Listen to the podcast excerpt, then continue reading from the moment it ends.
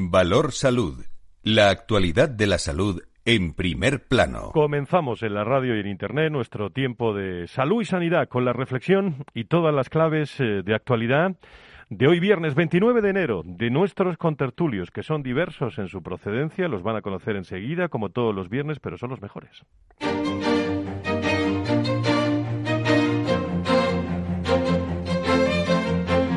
Valor Salud es un espacio de actualidad de la salud con todos sus protagonistas, personas y empresas.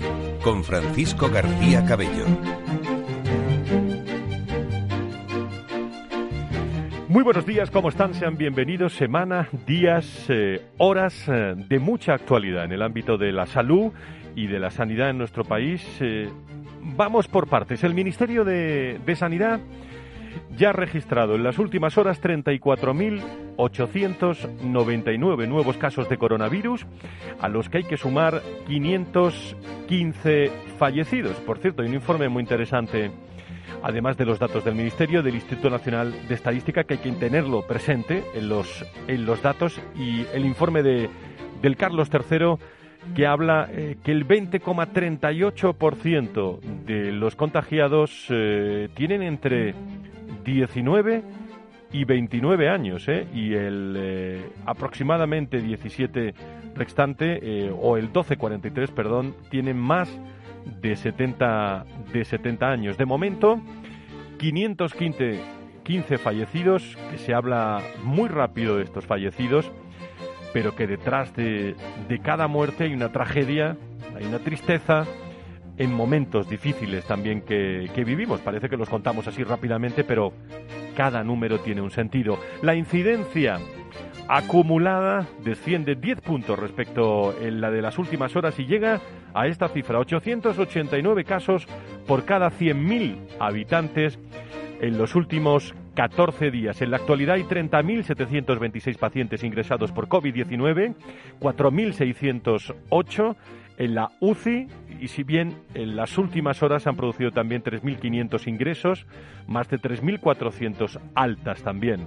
Eh, además, en la última semana, esta última semana, eh, hasta el, el viernes pasado, más de 7.979 personas han ingresado en un hospital como consecuencia de la infección provocada por el contagio del coronavirus y 637 en una, en una UCI el 24% eh, y las UCIs casi el 42-84% es un dato preocupante en estos momentos a las 10.47 de la mañana, donde la tensión, la presión, llámenlo como quieran, hospitalaria es cada vez menos. Vamos a ver datos importantes eh, y iba, iba a decir trágicos también la próxima semana, pero es lo que hay.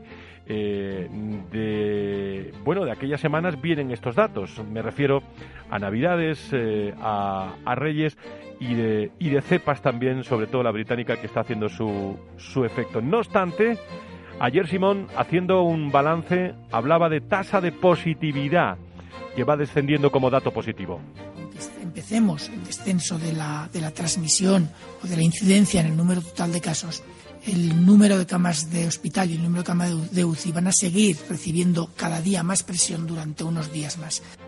Bueno, ya saben, ahora hablaremos de la nueva ministra, eh, una ministra eh, que ayer eh, asistía a su primera interterritorial, bueno, primera interterritorial como ministra, como titular de, de Sanidad aunque eh, bueno también asistía habitualmente en su anterior eh, competencia. El plan de vacunación, hoy conoceremos datos de la Comisión Europea también respecto a AstraZeneca. El, plan de vacunación fue uno de los, además de la conversación con presidentes de comunidades eh, autónomas, que la tendrá también las próximas semanas, fue uno de los ejes fundamentales. Del segundo trimestre pueda llegar un, un, número importante de vacunas, un número importante de dosis y que, por tanto, todo el Sistema Nacional de Salud, con toda su potencialidad, con todas sus capacidades que los dan los, profesionales sanitarios y la red asistencial, desde luego podamos cumplir ese objetivo del 70% en el verano. Bueno, hay que contrastar datos. ¿eh? ¿Han escuchado ustedes al ministro de, de Sanidad alemán que dice que no va a haber vacunas hasta los próximos dos meses? Y aquí en España eh, parece que, no hay problemas. El lunes parece que llegan suministros eh, también y comunidades autónomas denuncian que los recortes en el suministro de Pfizer, la tardanza de Moderna y la batalla política también de AstraZeneca, que hoy vamos a conocer noticias también respecto a la Unión Europea, han hecho temblar el proceso de vacunación y de hecho cuatro regiones solo están administrando la segunda dosis a los ya vacunados por no tener, eh, bueno, lo conocen ya, viales suficientes para inyectar la primera eh, vacuna a más ciudadanos. Son Madrid, Cantabria, Comunidad Valenciana y Cataluña. La Comunidad de Madrid, por cierto, que preside Isabel Díaz Ayuso, ha vuelto a poner en marcha el mando único sanitario para que todos los recursos de los hospitales públicos y privados de la región funcionen con una sola red bajo las órdenes de la eh, consejería. Lo vamos a, conocer enseguida. En fin, ¿qué quieren que, les diga? Luego lo vamos a, reflexionar todo con nuestros contertulios que nos están esperando en este enero histórico, triste también para España, en el que eh, hay una mención eh, no solo al cambio que tenemos que, decir del, Ministerio, sino se produjo el, el cambio el miércoles, ¿eh? y analizando, eh, lo ha hecho el equipo de Valor Salud, los discursos del, del saliente Illa, que se va, por cierto, a las elecciones catalanas, como saben. Ya hoy le hemos empezado a escuchar en, en Cataluña sobre sanidad. Y las palabras de la entrante Carolina Darias. Bueno, viendo, reflexionando, eh, buscando algo en sus discursos. Amigos y amigas, ni una sola mención ¿eh? a los fallecidos, 57.300 en España, en lo que va de año y sin mucha eh, importancia parece a esas, a esas familias y sí muchas referencias personales. Quiero decirte, Carolina, que yo creo que vas a disfrutar con esa señal. Es una tarea dura, pero también es una tarea muy agradecida porque qué mejor puede haber que ocuparse de la salud de tus conciudadanos. Yo he trabajado con, con Carolina y, con la ministra de, Sanidad y bueno, eh, aprecio una cosa que creo que todos ustedes van a poder apreciar en los próximos días, que es su templanza. Hombre, eh, disfrutar, disfrutar, eh, no sé yo si lo va a hacer la ministra Darias. Mm, ayer estuvo en la interterritorial eh, y ella también se acordaba de ella. Me propongo, y lo digo claramente, seguir avanzando en los grandes compromisos que a corto y a largo plazo anunciaste en tu comparecencia en el Congreso de los Diputados, con un objetivo prioritario, con un objetivo urgente, un objetivo además compartido por todos y por todas, que es contribuir desde la cogobernanza a gestionar la pandemia y frenar la propagación del virus de la COVID-19. Pues vamos a reflexionar mucho sobre eh, bueno estas palabras también con nuestros eh, contertulios, pero bueno, no costaba trabajo, ¿no? Decir algo sobre las familias, eh, sobre los fallecidos, que es un verdadero trama. Bueno, pues parece, no sé quién le aconseja, ¿eh?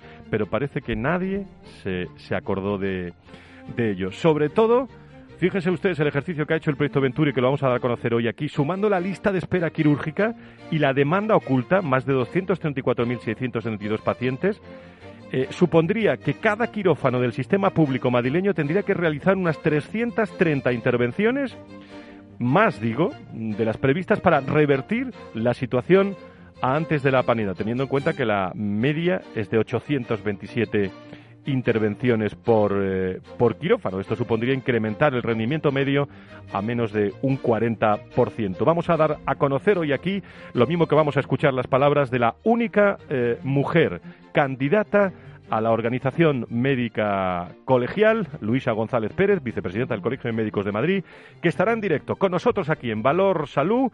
Vertiginosa la, la actualidad, nos están esperando nuestros contertulios.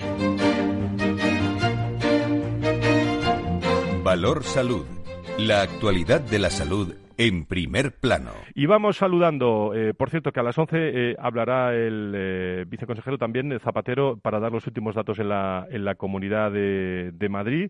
que como digo, ha vuelto a poner en marcha el mando único sanitario para que todos los recursos de los hospitales públicos y pagados de la, de la región funcionen como una sola red en, eh, recordándonos aquellos abriles eh, y mayos del año 20 en el estado de, de, alarma. Vamos a saludar a nuestros contertulios. Está en línea Fernando Mugarza, doctor Mugarza, director de Desarrollo Corporativo y Comunicación de la Fundación IDIS. Querido doctor, don Fernando, muy buenos días, bienvenido. Muy buenos días, eh, Fran. Un placer, como todas las mañanas de los viernes. Muchísimas gracias por estar con nosotros. Creo que tenemos también al doctor Carmona, al presidente del eh, Colegio de Médicos de Sevilla. Doctor Carmona, eh, Sevilla, muy buenos días.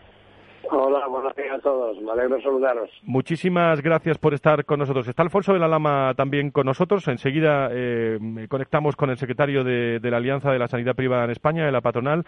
Pero, Fernando, doctor, eh, primer balance, ¿no? Eh, de, decía yo, un mes triste, enero trágico y, sobre todo, algún balance sobre ese cambio de ministro antes de entrar en, en materia. Doctor Carmona. Yo creo que es un mes trágico porque este, lo, que pasa es que lo, ya lo sabíamos. Sabíamos que después de la apertura que había en, estas fechas tan señaladas, en las cuales España está tan acostumbrada a estas reuniones familiares, de amigos, etcétera, pues no, no, no se podía esperar otra cosa que lo que ha acontecido y que todavía nos queda queda que subir en esta en esta situación. Ahora a lo mejor ya se paran un poco, como de hecho aquí en Andalucía se han parado un poco los contagios, pero no así los hospitales que todavía van a seguir subiendo durante unos, unos días más. Eso yo creo que es importantísimo hacerlo, hacerlo reseñar. Doctor Mugarza. Otra cosa? enseguida le pregunto, doctor, doctor Mugarza, primer balance. Bueno, pues el primer balance eh, lo hacemos también con el recambio ministerial, ¿no? Como bien decía Fran y como bien decía el doctor Carmona.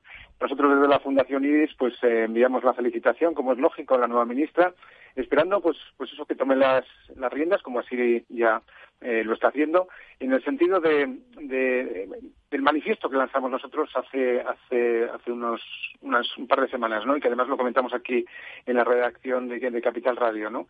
Para de alguna forma tomar el pulso de un sistema sanitario que se enfrenta a unos retos tremendos, independientemente de la pandemia que estamos viviendo en este momento, pues porque tenemos encima todo el fenómeno de la cronicidad, del envejecimiento, de la incorporación de la innovación, de las consecuencias también que nos está llevando este este cambio climático, ¿no? Y tantas y tantas cosas que tenemos que, procurar y de alguna manera eh, acometer, ¿no?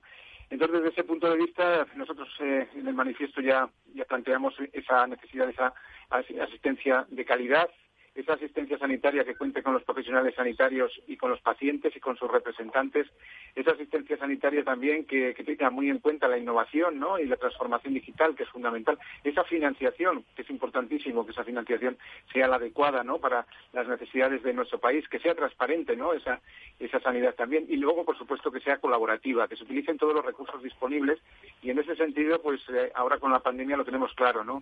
O realmente sumamos todos y sumamos todos los recursos disponibles independiente de la titularidad o realmente las cosas se nos van a poner un poquito, bueno, se nos van a poner difíciles. Sí, yo, yo les deseo mucha suerte a los, eh, al exministro eh, Salvadorilla y a la ministra eh, Carolina Darias, pero lo que he llamado la atención al comienzo de, del programa es que no hubiera ni una sola referencia eh, a, a, los fallecimientos ni acordarse en muchas ocasiones de, de los que están sufriendo. No sé qué opinan, doctores.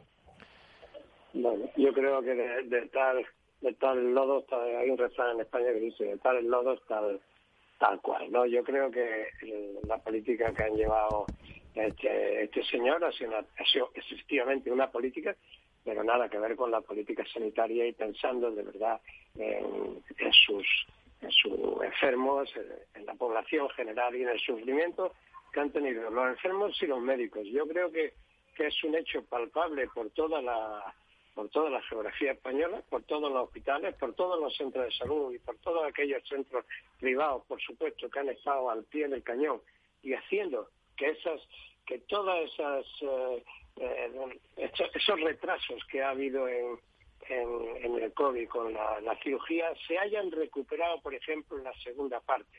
En la segunda parte, en Andalucía, concretamente en Sevilla, se ha llegado a mejorar un 25% sobre los números del año anterior.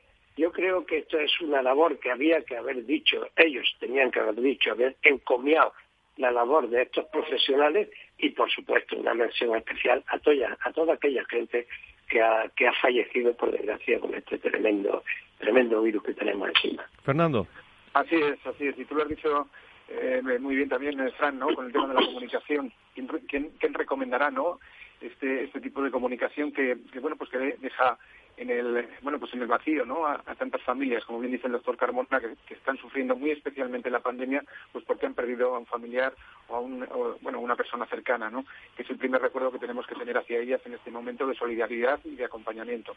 Pero no solamente por la covid sino que también lo hemos comentado en otras ocasiones y el doctor Carmona lo apuntó también recientemente no es, es, que la, enfermedad no para quiero decir no para no es solamente covid 19 la enfermedad continúa y lo has dicho tú también muy bien Fran con el tema de las listas de espera. Desgraciadamente, eh, el resto de pacientes que tienen otro tipo de patologías se están encontrando también con dificultades, ¿no? En ese acceso ya no solamente a los tratamientos, sino también a las pruebas diagnósticas, ¿no? A los screening tan importantes, por ejemplo, en tantos, en tantos pacientes que, pueden desarrollar un tumor, ¿no? Que en ello les va el pronóstico, en definitiva, el pronóstico vital. Por lo tanto, yo diría que, bueno, que, tenemos que arrimar todos el hombro, que las autoridades tienen que coordinarse mejor, que tiene que haber una estrategia clara y evidente, única además, y que desde luego lo que está claro es que tenemos que aprender de, las buenas prácticas, por lo menos entendidas como aquellos países que en este momento pues tienen los mayores índices de vacunación, como puede ser Israel, como puede ser eh, Emiratos Árabes Unidos, como puede ser también el Reino Unido o como puede ser también Estados Unidos. No sé, fijarnos en qué es lo que están haciendo, cómo lo están haciendo y qué es lo que podemos modificar nosotros en nuestra estrategia para llegar a una, vacunación lo más rápida y ágil posible, utilizando todos los medios. Insisto, me, causa mucha sorpresa también escuchar al ministro de Salud eh, alemán eh, declarar que no va a haber vacunas en las próximas eh, dos meses y, aquí, bueno, parece que reanudamos sin problema el, el lunes. Algo algo está pasando. Mientras esto ocurre, eh, doctor Carmona, en, eh, quiero preguntarle cosa concreta en Sevilla, porque el antiguo Hospital Militar de Sevilla, que tan bien conocemos, va a abrir a finales de enero, ¿no? Eh, se baraja, bueno, también el 1 de febrero, con 280 trabajadores, con la que está cayendo, que prestarán servicio 48 camas, nuevas 9 UCI. Yo creo que hay que destacar este, este hecho. yo creo que es un hecho que llevamos esperando en Andalucía y fundamentalmente en Sevilla muchos años. Es un hospital que se dejó abandonar, que se, que se presupuestó incluso 50 millones de euros en, en ponerlo otra vez en funcionamiento y aquello se perdió. Se perdió parte de ese dinero, se perdió parte de ese proyecto, se perdió absolutamente todo. Bien, es verdad que el gobierno que hay ahora mismo lo ha puesto en marcha, lo prometió al principio y ahí lo tenemos. Que la gente no dudaba, yo no lo dudé en ningún momento y para eso también es verdad que estuve dando las recomendaciones eh, que, que, que, pude haber hecho desde mi posición del Colegio de y evidentemente ahí está. Y el día uno, si Dios quiere, si Dios quiere empieza a funcionar ya uno, día dónde. Pero ya con, una, con un objetivo claro, dotar a Sevilla de un índice de camas algo mayor, que, que, que todos sabéis que es el peor, el peor índice de camas que tiene que tiene toda Europa y el que tiene España. Empieza con 170 camas, de las cuales se abren ya, ahora primero de mes, 40 camas con nueve con nueve de, UCI y, se, y ya hay el personal que está eh, dotado para que empiecen a trabajar y sea un apéndice del Hospital Virgen de los Ríos, de la, ciudad sanitaria Virgen de los Ríos, donde va a tener un sitio más para para trabajar la, la gente.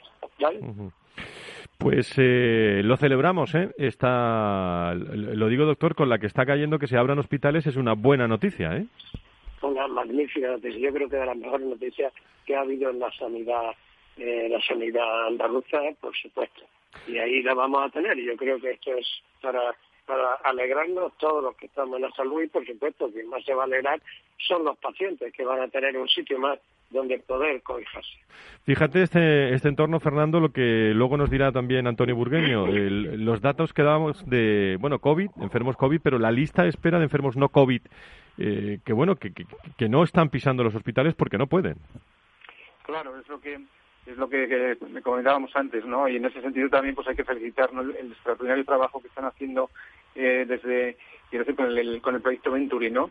Eh, poniendo, poniendo el acento en, bueno, en la situación en la que se encuentran las diferentes comunidades autónomas, los diferentes territorios, con esas listas de espera, ¿no? Esas listas de espera quirúrgica, esas, esas personas que están esperando en este momento pues una consulta de especialista o de atención primaria o de pruebas diagnósticas, ¿no? Si, si ya de por sí eh, toda lista de espera eh, no es deseable, ¿no? Porque lo lógico es que, que todo sea el proceso sanitario lo más ágil y lo más y lo más eh, fluido posible, pues imaginémonos en esta situación de incertidumbre de temor, que estamos viviendo todos y sobre todo también el desconcierto, ¿no? Porque, insisto, eh, lo escuchaba esta mañana en las noticias de televisión, ¿no? Cuando entrevistaban a personas, quiero decir, aleatoriamente y en la calle, decían, oiga, si es que yo no sé bien cuáles son las normas que tengo que, seguir en este momento, porque, oiga, pues en cada, en cada comunidad autónoma tengo unas con los, con los toques de queda, con el tema de, del confinamiento. Ahora estamos, por ejemplo, con todo, con todo el lío de las, de las mascarillas otra vez, por favor, que si las quirúrgicas, que si las FP2, que si las FP3, pero esto qué es, ¿no? Yo creo que hace falta realmente una estrategia única, una estrategia conjunta, una estrategia coordinada, que todos sepamos realmente qué es lo que tenemos que hacer y desde luego pues eh, que aquellos que nos tienen que gestionar que se pongan eh, manos a la obra porque como decíamos antes eh, la COVID lo necesita pero la no COVID que son el resto de las patologías lo necesita también tanto más. Dígame en un minuto y medio los dos que me, que me queda de tiempo alguna valoración sobre lo que ha hecho la Comunidad de Madrid por ejemplo de, ese mando único sanitario ¿qué, qué opinan? Bueno, yo creo que en ese sentido eh, eh ASPE se ha, pronunciado, ¿no? Nosotros estamos eh, absolutamente de acuerdo con sus principios desde la Fundación IDIS, en el sentido de que, por supuesto, la utilización de todos los recursos disponibles del sistema, independientemente de su titularidad, siempre, siempre es bueno.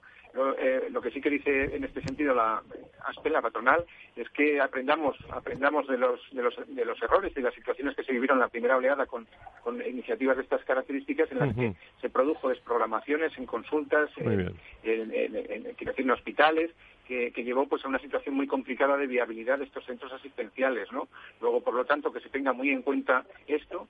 Eh, gracias a Dios parece ser que ya se ha fijado, porque se ha acordado además con la sanidad privada, pues eh, quiero decir unos retornos, ¿no? Unos retornos económicos, como es lógico, porque si no la viabilidad se pone en compromiso y por lo tanto desde ese punto de vista, pues como siempre a disposición. La sanidad privada siempre está a disposición de colaborar, de cooperar con la sanidad pública cuando sea necesario, pero lógicamente atendiendo también a las necesidades de, de la sanidad privada, que es fundamental en el sistema sanitario nuestro. Doctor Carmona, en 30 segundos que nos queda, ¿alguna reflexión final?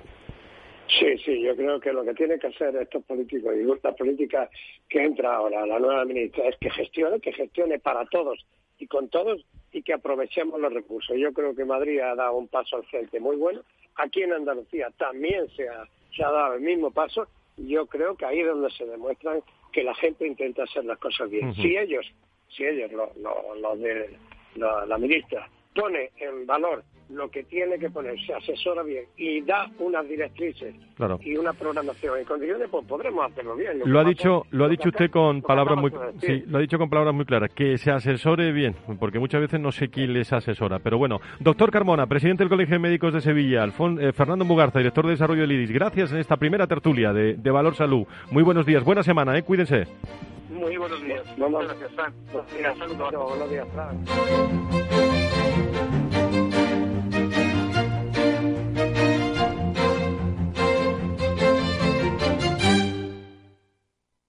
¿Sabes que Renta 4 Banco ofrece más de 5.000 fondos de inversión? ¿5.000? Yo con una oferta tan amplia no sé ni por dónde empezar.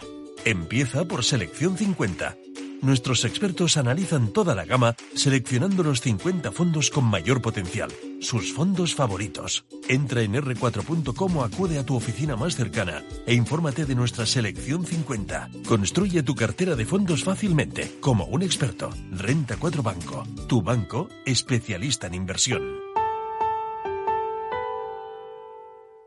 Si tus prospectos comerciales te resultan perfectos desconocidos, ahora puedes conseguir toda la información necesaria para que tus decisiones no impliquen riesgos para tu empresa. Informe es la empresa líder en información comercial, financiera, sectorial y de marketing, con acceso online a más de 350 millones de empresas en todo el mundo. Infórmate en el 902-176-076. Informa.es. Business by Data. Capital Radio Madrid, 105.7. Si quieres entender mejor todo lo que rodea a nuestro sector alimentario, tienes una cita en La Trilla.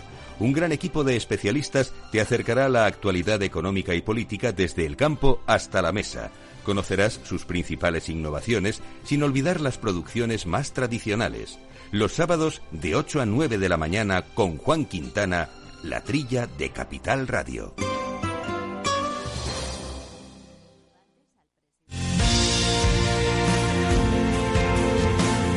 Si eres empresario, emprendedor, autónomo, dueño de un negocio, este es tu sitio. Negocios de carne y hueso 360. De lunes a viernes a las 3 y media de la tarde en Capital Radio. Con Mariló Sánchez Fuentes. Capital Radio. Siente la economía.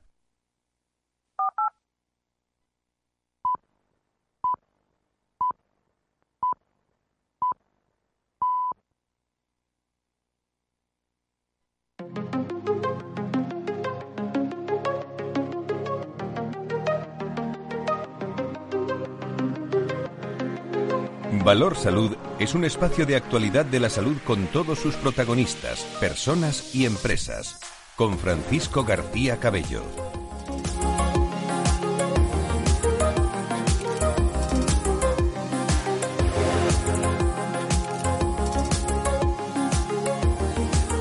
Estamos a las diez y media, a las nueve y media en las Islas Canarias, en directo en Capital Radio, con la tertulia de la salud y la sanidad. Eh, digo tertulia porque se incorporan también eh, tertulianos para reflexionar, expertos, cuando hemos conocido también hasta ahora, eh, hace unos minutos, que AstraZeneca ofrece ahora a la Unión Europea 8 millones de dosis adicionales de, de su vacuna. declaraciones del ministro alemán que no va a haber vacunas el de sanidad durante los próximos dos meses. aquí en España hemos escuchado también a la a, la ministra. La primera interterritorial a la que asistió el plan de vacunación fue el eje fundamental y ese suave respiro, ¿eh? suave respiro que anunciaba el portavoz de Sanidad Fernando Simón sobre los datos levemente descenso pero hay que esperar también esta semana que parece dura. El, viernes conoceremos eh, esos datos. Mientras, los médicos españoles eh, ya tienen candidatos eh, para elegir el próximo 27 de febrero al presidente del Consejo General del Colegio Oficial de Médicos.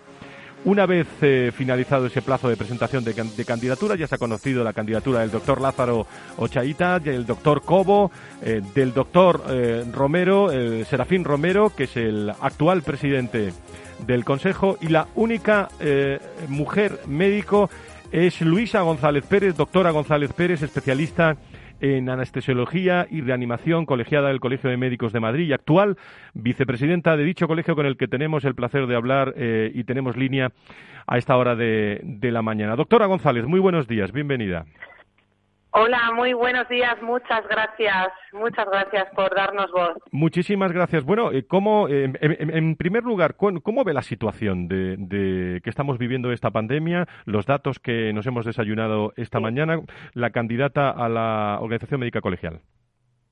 Bueno, sobre un poquito la foto de pandemia, es eh, lo que has dicho es cierto. Estamos viviendo un par de días donde vemos que se ralentizan las curvas y eso, eh, bueno, pues nos da, nos da mucha alegría y nos da mucha esperanza, ¿no?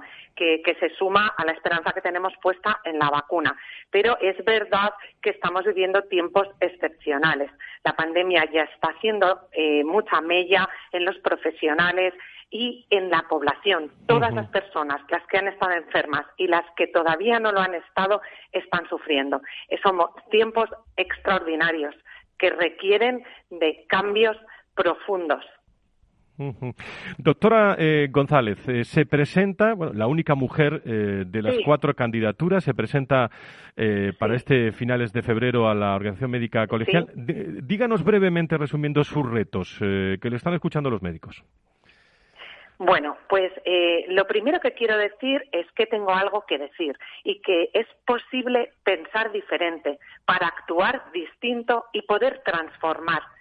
Está claro para todos, a los ojos de todos, que necesitamos una renovación, necesitamos dinamizar la organización médica colegial, porque los colegios de médicos son un bien social muy importante, son la casa de los médicos y garantizan la regulación de nuestra profesión para que sea de prestigio, para que tenga el prestigio que le corresponde, para que podamos actuar siempre en beneficio del enfermo.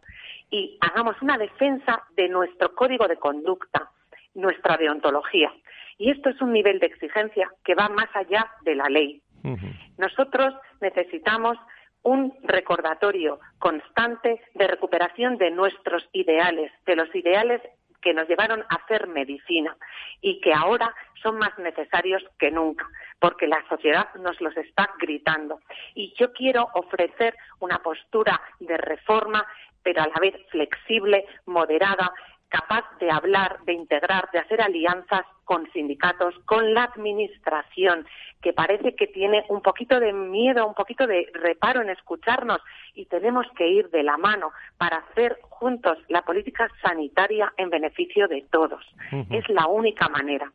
Doctora González, candidata eh, a la Organización Médica Colegial y hablaremos con todos a lo largo de estas semanas. Eh, mm, sabe que eh, se presenta como candidata en un momento en el que quizás, no sé qué opina, mm, los médicos están viviendo dentro de la historia de la medicina en España, uno de los peores momentos de, ansiedad laboral, de, intensidad, y muchas veces y muchas veces nadie se acuerda de ellos. ¿eh?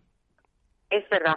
Sí que hemos sentido un reconocimiento social, quizás como hacía años que no, porque, porque la población ha visto la importancia de nuestra labor y cómo estamos ahí involucrados por nuestro compromiso con el enfermo, porque la fragilidad del enfermo es lo que nos mueve a involucrarnos. Pero es cierto que este reconocimiento social eh, llega en un momento donde estamos un poquito eh, cansados, no solo por el trabajo, que trabajar nos gusta y nos gusta estar ahí arrimando el hombro, sino por esa falta de apoyos por parte de la Administración, que han hecho mm, cosas sin hacer comités donde estemos los médicos hablando. Eh, sacan leyes donde no han generado un debate profesional. No se ha hecho por mejorar la conciliación. Yo soy mujer y ha sido heroico eh, un desarrollo académico como he tenido, que soy doctora en medicina, dar clases en la universidad y a la vez estar a pie de quirófano haciendo asistencia todos los días. Y no puede ser una heroicidad. Somos mayoría mujeres, somos más del 60% mujeres trabajando en los hospitales, en los centros de salud y necesitamos mejorar el marco laboral, flexibilizando las jornadas Estamos viviendo una gran fuga de médicos jóvenes que nos ha costado mucho formar. La formación MIR es muy prestigiada en Europa. Nuestra formación MIR tiene mucho valor y estos médicos jóvenes se ven obligados a marcharse a otros países y esto hay que recuperarlo. Hay que recuperar y hay que mantener a nuestros médicos jóvenes mejorando el marco laboral y no lo podremos hacer si no vamos las instituciones de la mano de la administración y de, de los sindicatos y contando con la opinión de los profesionales. Esta es mi visión. Una única, una última pregunta. Eh, de los cuatro candidatos, eh, y usted lo ha mencionado, pero quiero llamar la atención, usted es la única eh, mujer, la única doctora. Mm, ¿Esto significa algo a lo largo de la historia de la, de la medicina en España? Bueno, tiene un impacto impresionante, porque nunca ha habido una mujer que se haya presentado a la presidencia de la Organización Médica Colegial y nunca, por tanto, ha habido una presidenta. Y ahora mismo eh, la sociedad lo pide porque somos mayoría y necesitamos estar en esos puestos de gestión donde hay mayor representatividad, que no hemos tenido esa oportunidad y creo que la mujer, eh, los hombres y mujeres deben ir juntos, porque juntos eh, sumamos y hacemos más con las cualidades de ambos, ¿no? Pero la mujer tiene unas cualidades de gestionar el ser inclusiva, integrando distintas voluntades, integrando la diversidad y una capacidad de hacer equipo que es muy grande y que lo hemos demostrado en los últimos años. Es momento de que haya una mujer en la organización médica colegial yo lo veo de esta manera. Muy bien, eh, pues eh, cómo se organice ya luego nos lo contará, ¿eh? con todo lo que tiene encima, doctora González. Muchísimas, muchísima suerte y, muchísimas gracias. por estar con nosotros en directo aquí en Valor, en Valor Salud y como vicepresidenta también del Colegio de Médicos de Madrid. Mucha suerte a la doctora González Pérez. Muchas gracias por estar con nosotros. Gracias de verdad por darnos voz. Es una labor excelente la que estáis haciendo. Muchas, muchas gracias. Muchísimas gracias. Las 10.39 de, de la mañana puede ser la próxima presidenta de la Organización Médica Colegial, junto también a los candidatos Lázaro Ochaíta, el doctor eh, eh, Lázaro Ochaíta, el doctor Cobo Castro y, el doctor Romero, eh, Serafín Romero. En fin, la primera vez que se presenta una mujer. Alfonso El Alama, secretario de la Patronal de la Sanidad Privada en España. Don Alfonso, muy buenos días, bienvenido. Buenos días, Fran, ¿cómo estás? Bueno, ¿qué te parece el testimonio que hemos escuchado de la, bueno, de la mm, futura, posible, esto es candidata solo de, de la Organización Médica Colegial, pero es una mujer? Sí, bueno, pues eh, obviamente los tiempos eh, es así y, y, todo tiene que adaptarse a la realidad, pero bueno, siempre es bueno que haya distintas candidaturas y así habrá mucha más variedad y enriquecimiento en el colegio. Me imagino que querrás destacar, eh, y aquí lo hemos hablado antes en la tertulia con el doctor Carmona y el doctor Fernando también, ese mando único eh, de la Comunidad de Madrid, de la Consejería, donde se cuenta con la sanidad privada, ¿no? Sí, Comunidad de Madrid y, Andalucía. La verdad que siempre son buenas noticias que, haya acuerdos entre, entre las administraciones y, y, el sector. Y bueno, pues un claro ejemplo es Comunidad de Madrid y, y Andalucía que, que en esta tercera ola pues han llegado a acuerdos para que haya unos procedimientos claros, unas ideas claras de todos los agentes, de las administraciones, de la sanidad pública, de la sanidad privada y, por supuesto, para, para los pacientes. ¿no? Por lo tanto, siempre es una buena noticia y animamos a, otras administraciones a seguir en esa línea. Sabemos que hay contactos en otras, en otras comunidades, pero vamos, eh, hay que ser un poquito más ágiles porque la tercera ola la tenemos en el pico. Luis de Aro, eh, editor de Sanidad. Eh, querido colega, muy buenos días, bienvenido. ¿Qué hay? Muy buenos días, ¿cómo estamos? Bueno, no sé si quieres destacar algo, hacerle alguna pregunta a Alfonso, al secretario de la patronal de la sanidad privada en España. ¿Cuál es tu, tu visión de, de este triste enero que estamos teniendo? Bueno, lo primero es saludar a Alfonso, hace muchísimo tiempo que no le veo porque la situación no nos lo permite, ¿no? Igualmente, eh, Luis. Un gusto, un gusto, saludarte por aquí. Y, bueno, o sea, desde luego, eh, para Alfonso sí tengo una pregunta que sería muy interesante saber cuál es la realidad del acuerdo al que se ha llegado, es decir, si la sanidad privada está conforme con, con lo, que ha, lo, que ha puesto encima de la mesa eh, la Comunidad de Madrid, que se han salido las, las cifras, para, para los, los pacientes tanto eh, en planta como, como en UCI.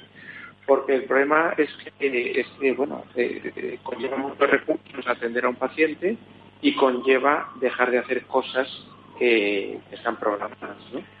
Sí, a, ver, absolutamente. El, eh, ha habido acuerdo con, con los hospitales de, Madrid. De hecho, eh, cuando salga publicada la, la, orden, eh, hay un listado de todos los hospitales que han puesto a disposición y tanto camas normales como camas de UCI. Y, por lo tanto todo ese listado de hospitales, que es la, la inmensa mayoría de los hospitales privados de Madrid, están, están de acuerdo. Además, es un procedimiento y con unas condiciones muy similares a lo que se aprobó para la primera ola, ¿no?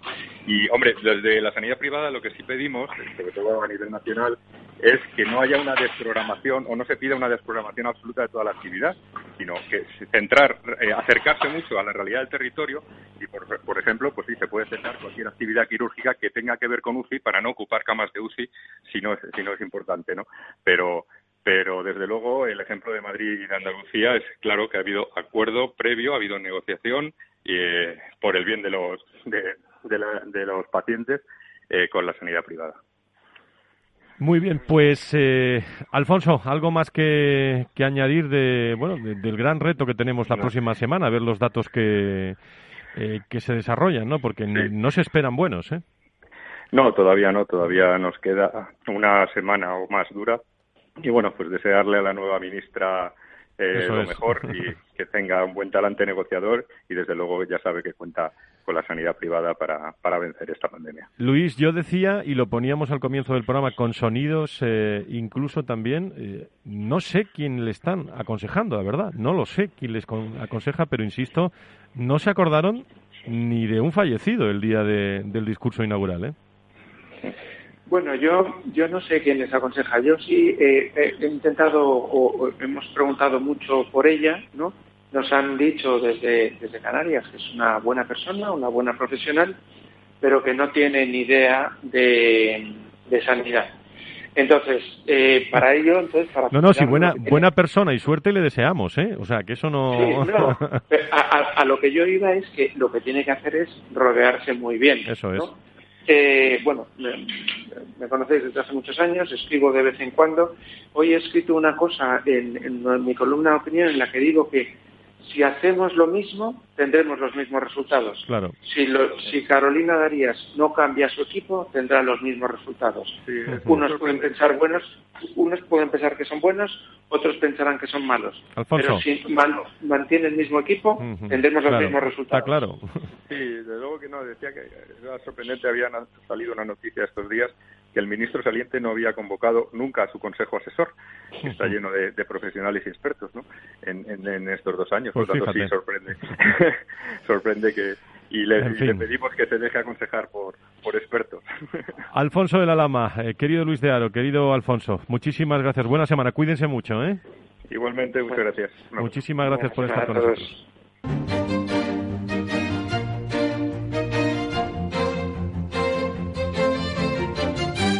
Nos vamos enseguida, que Antonio Burgueño y, Nacho Nieto finalizamos eh, con esos datos tan interesantes que damos al comienzo del proyecto Venturi. Eh, pero quería yo preguntarle a la directora de salud de, de Aegona, Belén González, que han sacado un informe muy interesante, eh, que bueno, que muchos, muchos, ¿eh?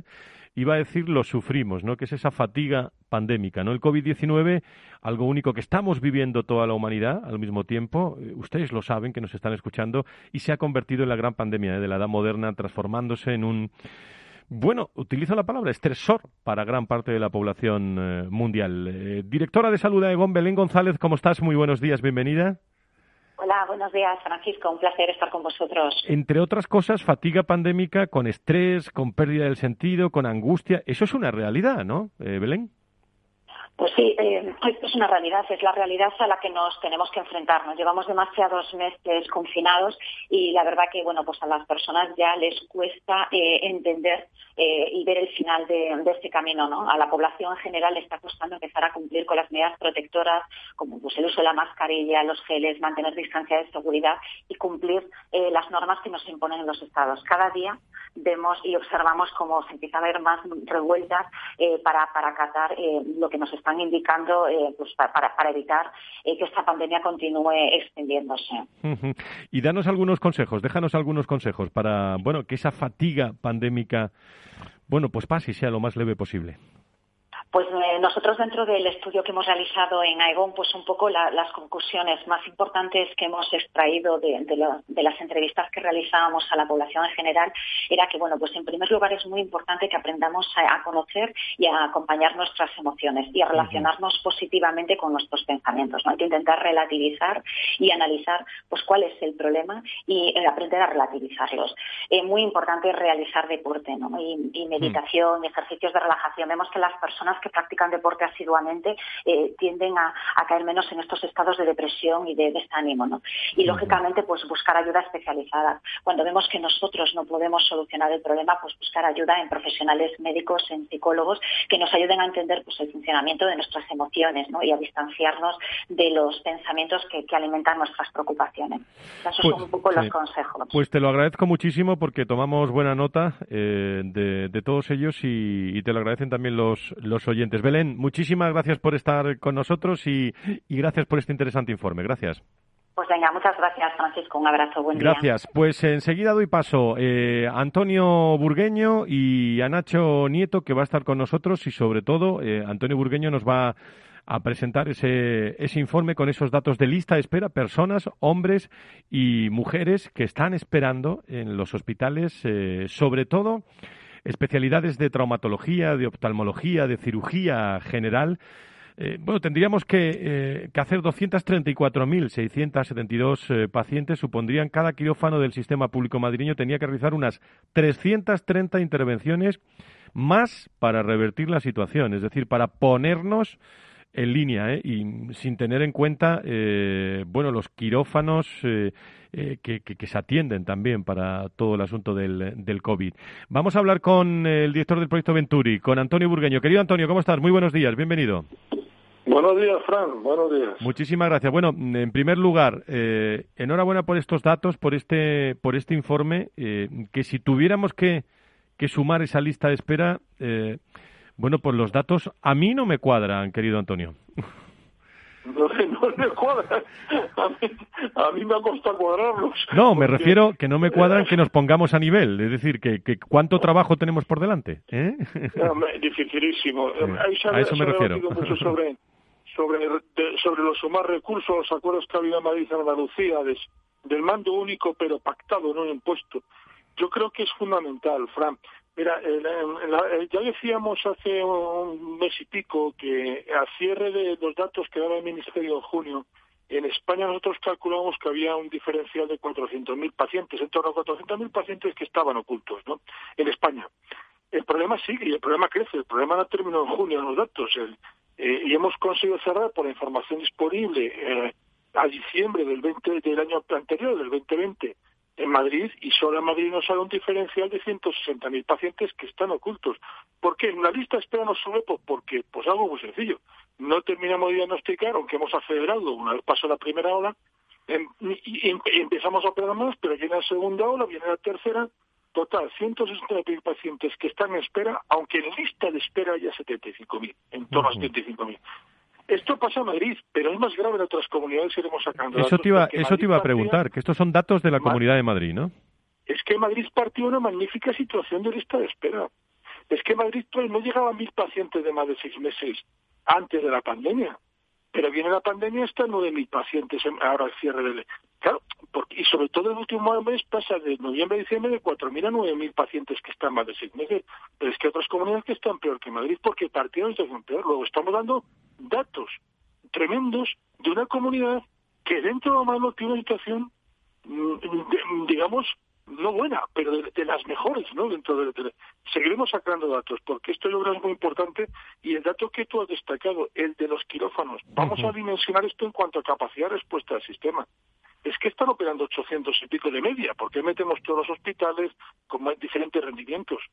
Pero es que tendrían que sumar cada uno 300 y pico más para llegar a la lista de espera anterior, no para estar perfectos, para estar la situación, revertir la situación anterior. Tenemos a, tenemos a Nacho Nieto, eh, al experto en políticas sanitarias y es consejero de salud de La Rioja. Querido Nacho, ¿cómo estás? Muy buenos días. Buenos días, buenos días, Fran, buenos días, Antonio.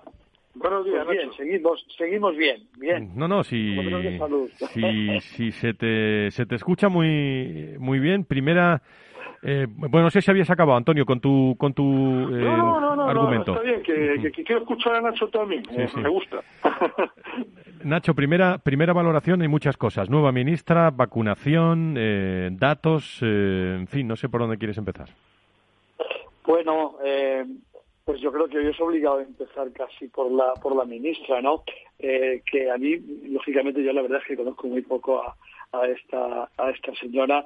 Eh, la verdad es que sí que parece que tiene que tiene buen talante a la hora de dirigirse y de hablar, pero a mí me me ha llamado la atención una de las cosas que he oído cuando la presentaban y cuando la decían. No me atrevo a asegurarlo, pero creo que incluso el presidente de gobierno diciendo que estaba perfectamente enterada de cómo había marchado la pandemia, de cómo estaban las eso dijo, eso dijo. Que, conocía a todos los consejeros y a todos los presidentes autonómicos, con lo cual podía empezar inmediatamente. A mí solo eh, eh, se me ha planteado una grave duda, una gran duda, creo que también es grave en esta cuestión, ¿no? Y es que quiénes han sido los que le han dado este máster eh, acelerado en, materia sanitaria, ¿no?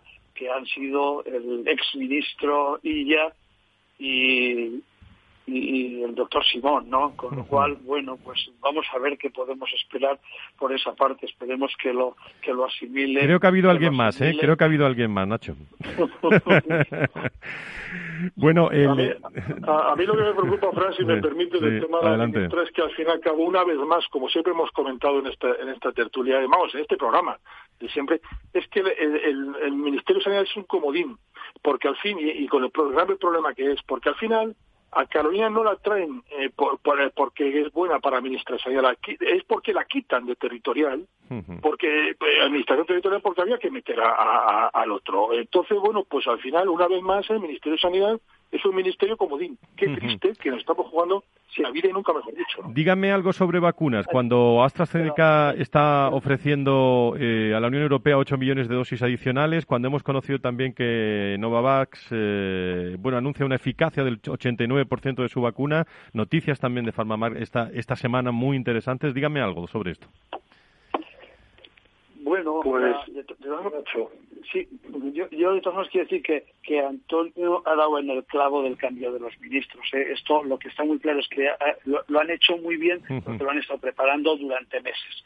Eh, y volviendo eh, la sustitución de o la entrada de Iceta en sustitución de, Carolina Darias para que haga ahí la labor, porque al final la política sanitaria va a ser la del gobierno, va a dar, yo me temo, es muy triste, que va a dar igual quien esté. Y en cuanto al tema de las vacunas, la verdad es que siempre hay alguna noticia buena, hay, se eh, avanzan las, las vacunas, van pero, pero claro, eh, la incertidumbre que se nos produce, desgraciadamente, es qué va a pasar también con estas vacunas, porque mira que se impulsó y se ayudó a que las primeras vacunas saliesen, a que saliesen a tiempo y lo, y lo reconocíamos en un tiempo récord que no era casi eh, creíble y que, y que nos costaba em, llamaba la atención mucho cuando estábamos esperando a ver si se cumplía el día o no, pero claro, luego el bache que ha originado ha sido considerable, ¿no? Hasta el punto de que solo se pueden poner segundas dosis de vacuna. Se ha paralizado la vacunación, que, que ahora mismo es la gran esperanza para no, yo creo que no vamos a erradicar el virus, pero por lo menos para tratar de dominarlo. Por tanto, todas las noticias son bienvenidas, pero a ver si son más eh, ciertas y más consistentes que las que hemos tenido ahora, por lo menos en su duración en el tiempo, porque no nos vale de nada que salga, que se firme y que nos aseguren mañana no sé cuántos millones de dosis de la vacuna y que a la tercera semana se reduzcan a la cuarta parte de las vacunas entregadas. Antonio. Sí, hemos, hemos topado con la realidad, como decía Nacho, porque nuestras conversaciones con laboratorios farmacéuticos nos están diciendo que ellos hacen análisis no a nivel nacional, lo hacen a nivel internacional, lógicamente. Y tenían claro que era, que era inviable y cuentan con que este 2020 se nos va a ir en este proceso. Pero no es porque vaya mal, es porque nos hemos tomado, topado con la realidad. La producción de tantísimos miles de millones, cientos y miles de millones de, para todo el mundo es compleja, la distribución es muy compleja y, como decía Nacho, quizás era un poco canto de sirena lo que nos estaban contando. No, no si, si aquí la, el, el, detalle es que nadie se acordó, y lo llevo diciendo durante todo el programa, de, de muchos fallecidos, de muchos enfermos a lo largo y ancho de, de todo de toda esta sí diez segundos que nos quedan diez segundos. en un segundo reconocerte que me ha gustado mucho cuando has hablado de fallecidos el punto humano que, que has dicho. Detrás de cada cifra hay una desgracia. Me ha gustado muchísimo. Sí, es que la, la, en, la, en la comunicación, en la radio y en, y en estos programas de salud tenemos que ver también a las personas y a los oyentes detrás. Eh, y por cierto, por cierto, me acuerdo hoy especialmente de, un fallecido también por COVID esta semana, del, eh, de don Juan del Río, eh, arzobispo castrense de la Archidiócesis de Sidonia Jerez, eh, gran comunicador, pendiente de la comunicación en España, de la salud también en España, pendiente de todos los ámbitos internacionales que nos dejaba esta, esta semana, nos dejaba esta semana y, y seguro que esto que está sonando, porque él fue muy andaluz, muy sevillano también, y le gustaba mucho, eh, y seguro que esto que está sonando le, le encantaría a él también. Seguro.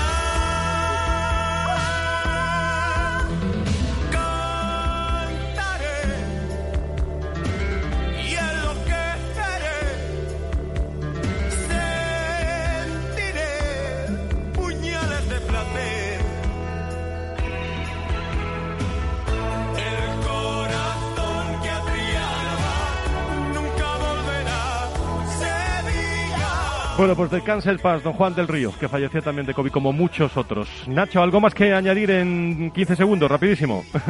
Pues, pues mira, que no te extrañe tanto que se hayan olvidado de eso, porque eso siempre son malas noticias. Y solo pretendían hacernos creer que hay buenas noticias.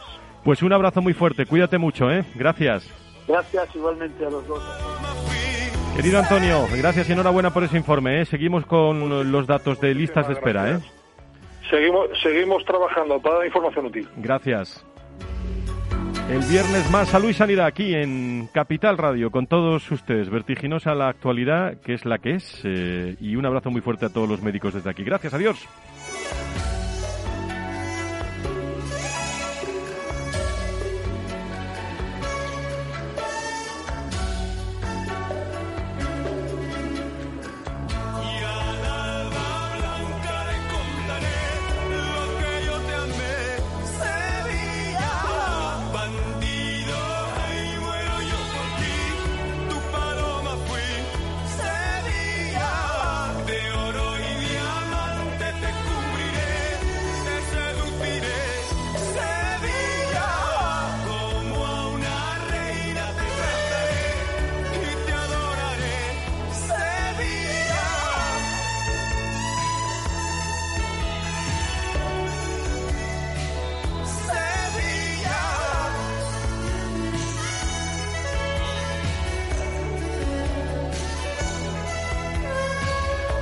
Valor Salud. La actualidad de la salud en primer plano todas las semanas con sus personas y empresas. En Capital Radio, con Francisco García Cabello.